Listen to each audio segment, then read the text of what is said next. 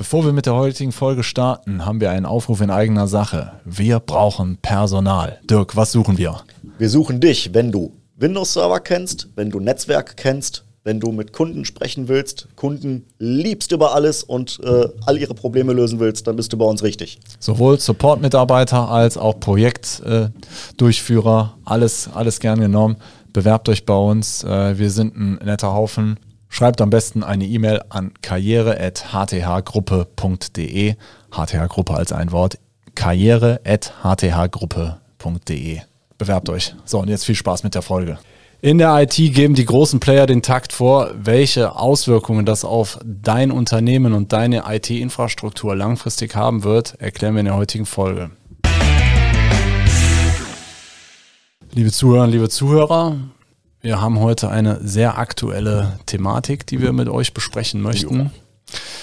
Ähm, Microsoft ist ja wahrscheinlich, wie ihr euch denken könnt, einer der großen Player im Business und ähm, es werden sehr viele Regeln einseitig geändert, auf die wir als Unternehmen kaum Einfluss haben. Ihr seid natürlich gewohnt, euren Frust bei uns abzulassen. Mhm. Und damit äh, möchte ich direkt Dirk ins Spiel bringen. Ja. Ähm, hallo Stichwort Dirk. Frust, kommt mein Name ins Spiel, sehr schön. Frust, du, du hast ja hier auch so ein bisschen die Aufgabe, den Frust unserer Kunden zu beseitigen. Ja. Ähm, Gelingt mir meistens auch ganz gut. Genau.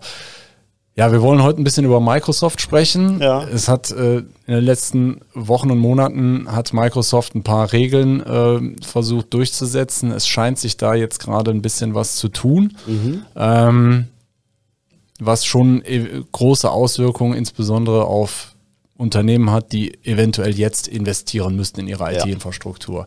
Lass uns einmal so zweieinhalb Jahre zurückgehen. Äh, ich erinnere mich an einen März-Tag, es müsste ein Freitag gewesen sein. Da war, da ging es hier so ein bisschen zu wie an der Börse. Im Prinzip konnte man an tragbaren Geräten alles verkaufen, was man, äh, deren mhm. man, dessen man habhaft werden konnte. War eigentlich ganz cool, so ein bisschen Wolf, Wolf of Wall Street mäßig. Ich habe eine Bestellung für fünf Notebooks Lieferant, schick mir bitte zehn, wenn du hast. Und, ja, genau. Genau. Ja, äh, aber das war ja nicht alles. Die Leute wollten ja nicht nur Notebooks haben, sondern die wollten wir, damit auch was tun. Genau. Ja. Und da äh, kamen wir ja ins Spiel, dass, dass die Leute so eine Infrastruktur äh, hingestellt bekommen genau. haben. Was das, haben wir da so gemacht? Ja, das, was halt äh, relativ schnell sich rauskristallisiert hat, ist, dass ähm, Microsoft da mit einer schönen Lösung am Start war. Teams, heute kennt das eigentlich fast jeder. Und es wird auch nach wie vor noch großflächig genutzt. Ähm, mit War. dem kleinen Unterschied, dass äh, Microsoft damals die, die Bonbons auf dem Schulhof verteilt hat, hat es nämlich kostenlos rausgegeben. Und äh, jetzt äh, holen sie die, die Leute, die dann angefixt wurden mit dem Lieferwagen um die Ecke, holen sie, holen sie die Leute ab und wollen jetzt ein bisschen Geld dafür sehen. Ähm, ja, ist halt jetzt kostenpflichtig geworden, war aber auch vorhersehbar. Es war ja von Microsoft auch so kommuniziert worden, dass sie das jetzt auf Basis der äh, Corona-Pandemie kostenlos bereitstellen und das dann äh, im weiteren Verlauf irgendwann ein kostenpflichtiges Produkt werden würde. Also es war jetzt nicht komplett überraschend, dass das passiert. Nee, ist klar. Ähm, aber trotzdem hat man den Markt ja an, somit an einen gewissen Standard gewöhnt. Mhm. Also ich sage mal so, wenn ich jetzt eine Einladung bekomme zu einem Videocall und da ist dann ein Tool drin, dessen Namen ich jetzt nicht nennen möchte, dann denke ich auch, ach Gott, Leute, nehmt doch bitte Teams, aber eigentlich ist das Quatsch, die anderen Technologien sind auch gut. Man hat es halt, halt. Ist halt nur ärgerlich, wenn man dann ausgerechnet das noch nicht installiert hat ja. und dann erstmal wieder irgendwas laden muss und äh und dann wieder drei Minuten zu spät kommt und dann als ITler sagen muss, sorry, ich hatte Probleme, was auch immer. Gut, aber das war ja nicht das Einzige, was eingeführt wurde. Ja. Ähm, wir Ach so, um das mal zu sagen, das war Teams war zu dem Zeitpunkt auch wirklich einer unter vielen, ne? Das war einer unter vielen, genau. Ja, genau. Jetzt, das war ja. Äh, und inzwischen hat sich das schon ähm, so ein bisschen auch als als Branchenstandard etabliert.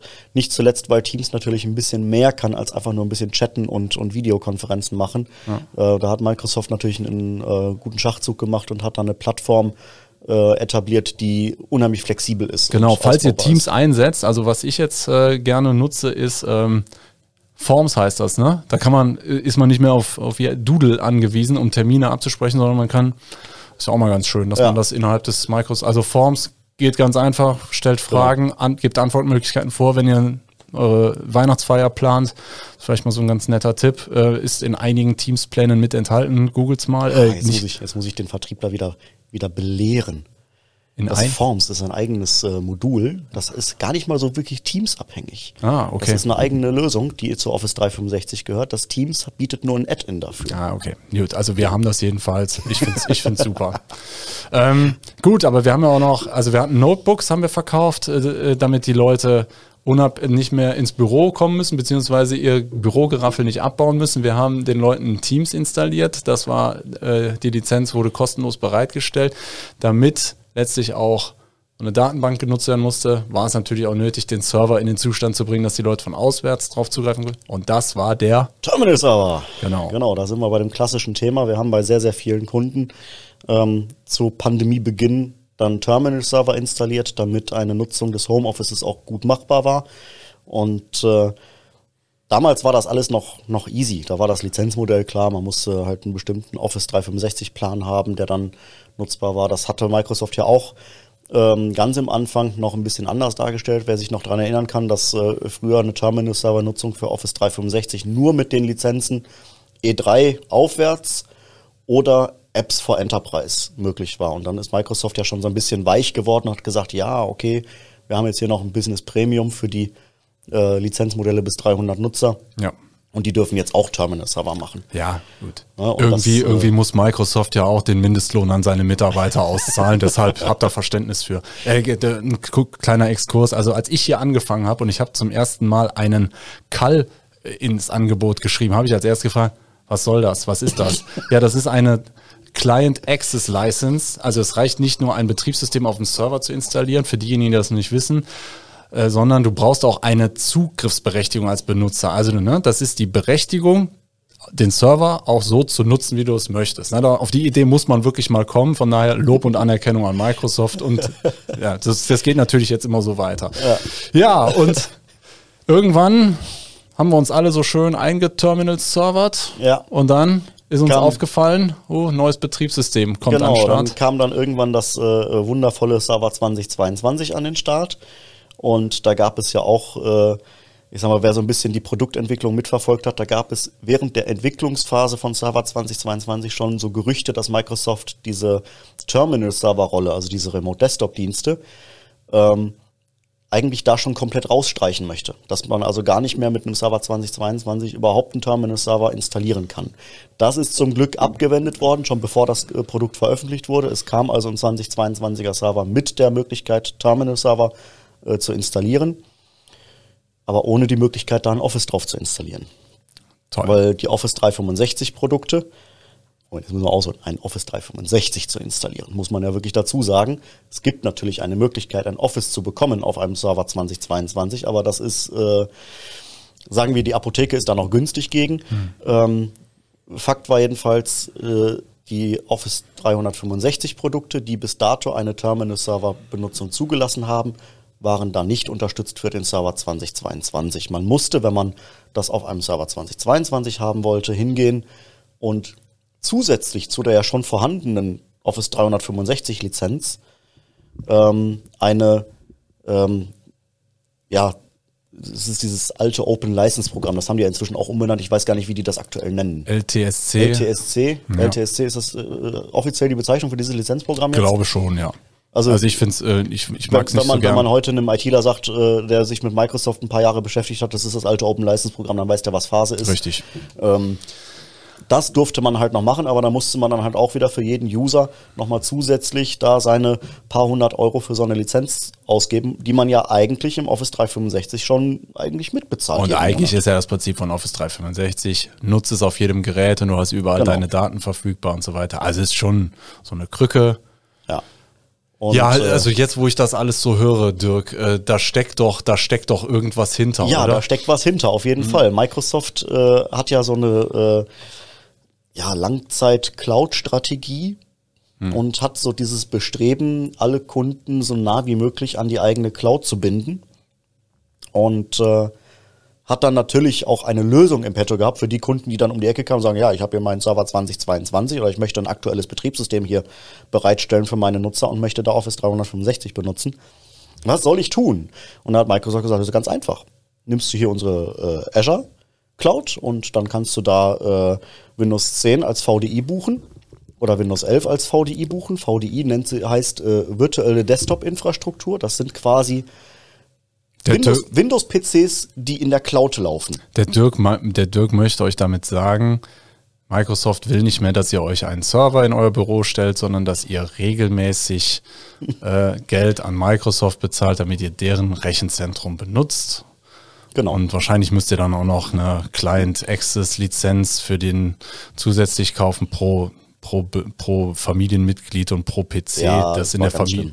Also das, das Konstrukt, was Microsoft da hatte, war ja tatsächlich, äh, wenn man eine, eine sogenannte VDI-Struktur aufbaut, unabhängig jetzt davon, ähm, ob man die jetzt bei Microsoft hostet oder sonst irgendwas, man hat dann immer noch zusätzliche Lizenzen gebraucht. Ja.